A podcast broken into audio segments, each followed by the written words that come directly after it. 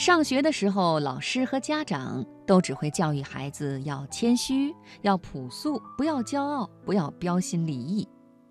一旦你有什么想法，父母就会回一句：“嘿，别的孩子都很听话，你哪儿来的那么多乱七八糟的想法？”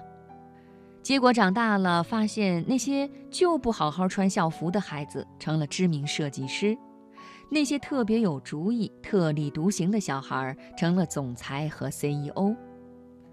难道坏孩子真的比乖孩子更优秀、更有出息吗？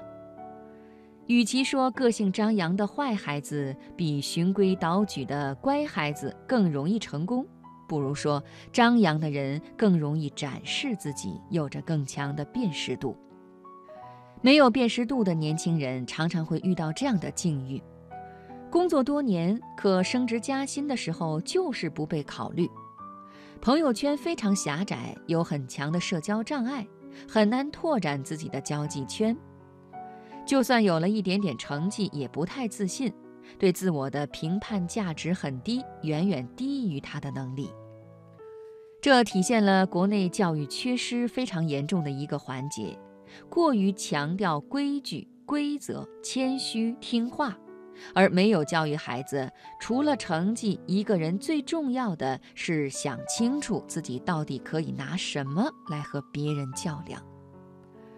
如果你回答不了这个问题，一旦面对竞争的时候，没有辨识度的人，战斗值就特别低。一个人要想获得和自己能力相匹配的人生，一定要学会找到自己的辨识度，比如形象上的辨识度。朋友兰溪长得清秀知性，但是衣着特别随便。上班半年还是延续大学时代的牛仔裤、球鞋。他很苦恼，为什么领导似乎总是对他有意见，即便他已经非常努力了。我就告诉他，人很难忘记对别人的第一印象。你现在还是穿着牛仔裤、球鞋。这种穿衣的方式就会让领导判断你是一个不成熟、任性、不值得信任的小孩儿。很多优秀的职场人都会穿着让自己显得更成熟的衣着，不是他们自己喜欢，而是成熟干练的套装会让你看起来更专业、更值得信赖。在这个基础之上，你再去找到那些可以展现你魅力和个性的配饰。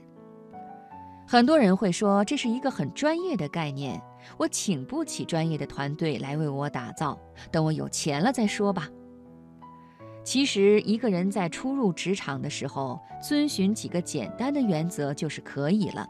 第一，穿的有质感一点，不需要很时髦，但是一定要合身得体。第二，身上一定要有一样东西是贵的。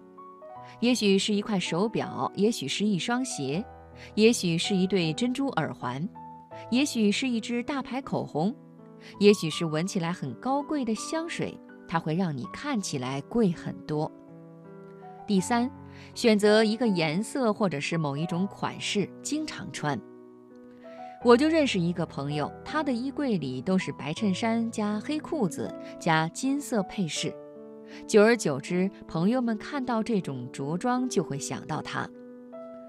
辨识度的作用是更快地让别人了解你、喜欢你、记住你、愿意帮助你。因为即便你是一个很有想法、很有内涵的人，你不去表达、不去争取，别人是不知道你很优秀的。我就见过一个真实的例子：两个同学 A 和 B。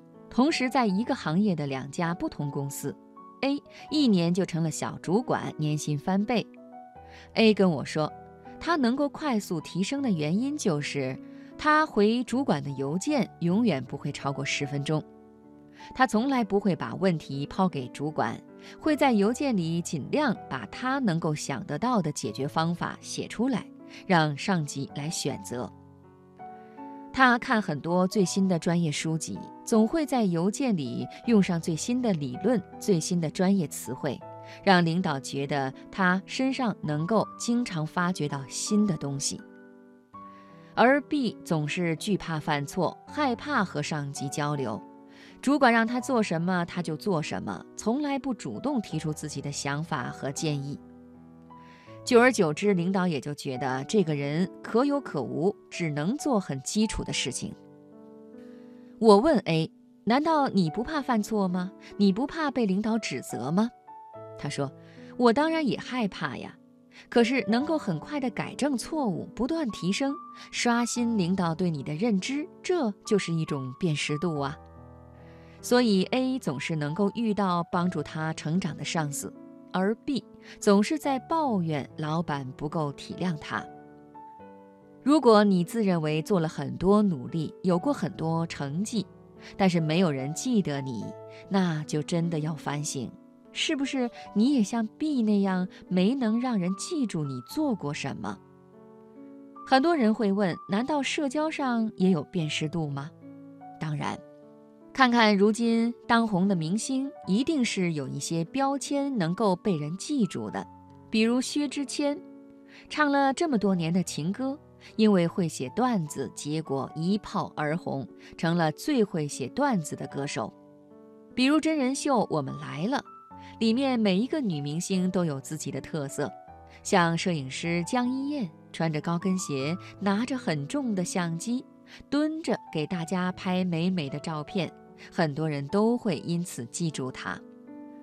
再比如，我们每天看朋友圈，你会发现那些很会经营自己的人，大家提起他们的时候，都会说他跑马拉松可厉害了，他是摄影达人，他是育儿专家，他是美食家，找他推荐餐厅准没错，他永远都在分享最有价值的书等等。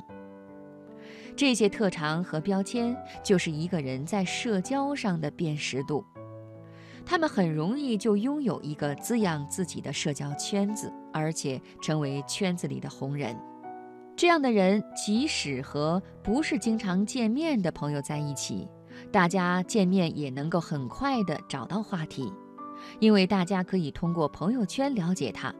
甚至是领导有共同关心的内容时，也会主动的来和他讨论。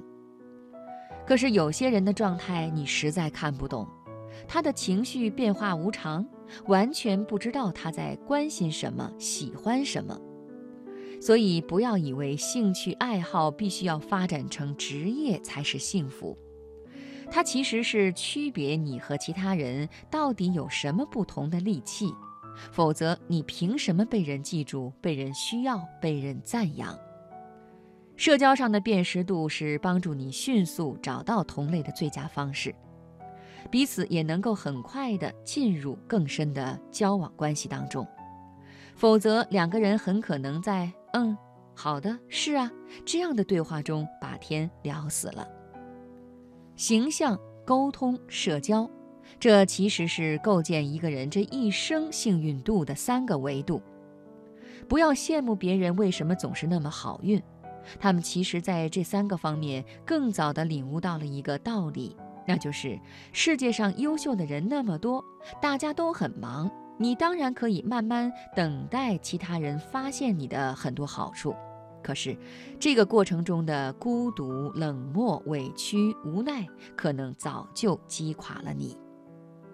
等不及去展现自己的优秀，你就已经被负面情绪拍死在了沙滩上。能被人记住就是一种能力，所以啊，成为一个有辨识度的人，绝不是为了别人，恰恰是为了自己。辨识度不是伪造，不是假装，它只是让我们自己完成了那个雕琢自己的过程，而不是被动等待某一个时机来成就自己。毕竟，这一生说长也长，说短也短，十年时间，弹指一挥间。